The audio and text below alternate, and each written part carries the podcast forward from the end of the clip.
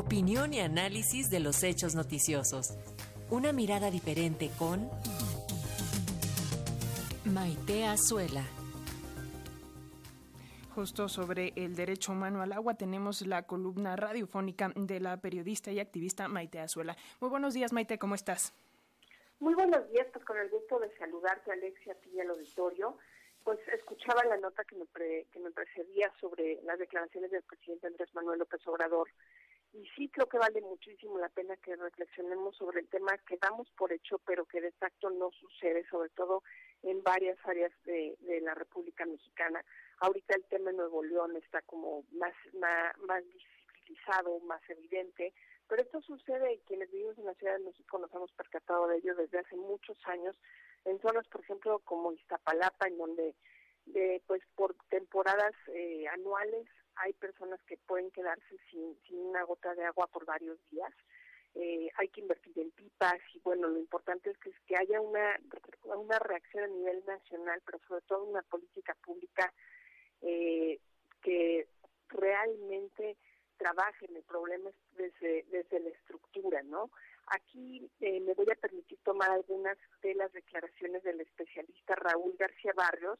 Él eh, pues ha trabajado durante varios años en el tema de agua y actualmente eh, es parte del Centro Regional de Investigaciones Multidisciplinares de la, de la UNAM, eh, en donde pues revisa con, con mucha precisión cuáles son las causas estructurales del problema de las aguas y lo que lo que nos dice es que la Ley Nacional de Aguas tiene pues varias lagunas, ¿no? Y que esto permite que haya una alta corruptibilidad, y así ya se refería al presidente Andrés Manuel López Obrador a esta posibilidad, eh, que el líquido sea tratado como mercancía más que como un derecho al que cada uno de los seres humanos tenemos acceso o debemos de tener acceso.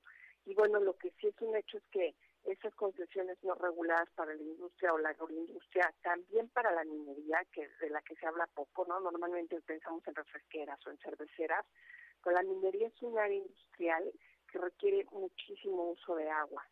Y bueno, pues eh, lo que de lo que se habla es de alrededor de 150 acuíferos sobreexplotados, eh, incluso pues catástrofes ambientales y sanitarias que generan esta sequía y también que contaminan el agua, ¿no? No solamente es la falta de líquidos, sino también como algunas secciones inmensas de agua en la República están justamente contaminadas por, por estas industrias y por la minería, ¿no? Recordemos eh, quien, a quienes nos tocó vivir esta crisis en Sonora, en donde justamente las mineras contaminaron grandes tramos de agua para el Estado.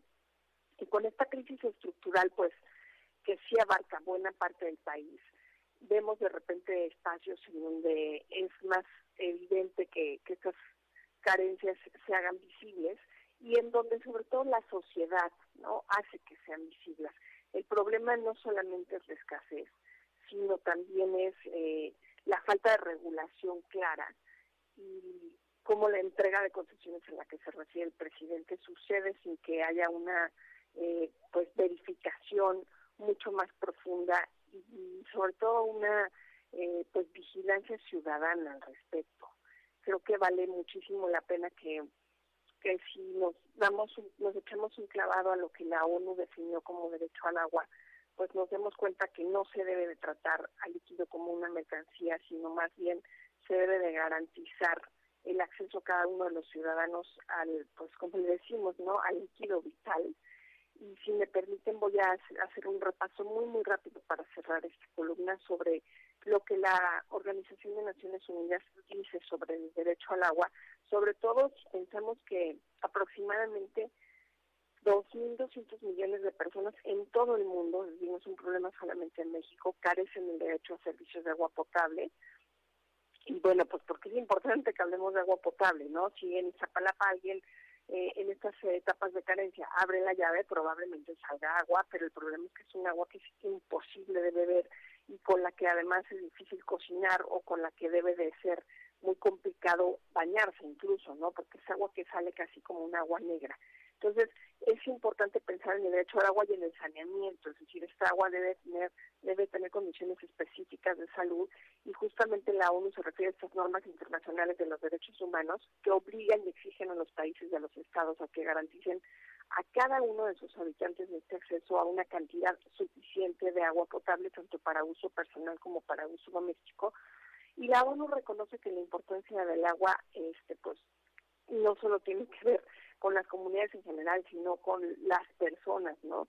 Este, y como una base para que se garanticen y materialicen sus derechos fundamentales, debe de ser suficiente.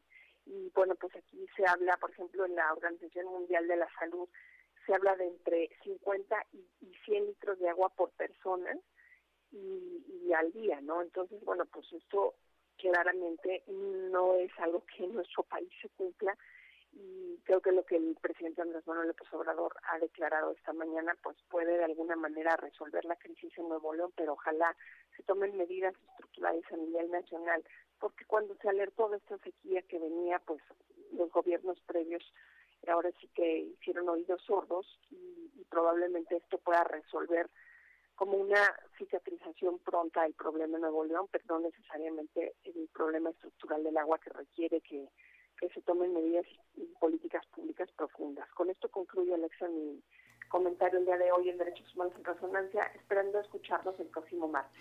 Claro que sí, Maite Azuela, nos escuchamos el próximo martes. Muchísimas gracias.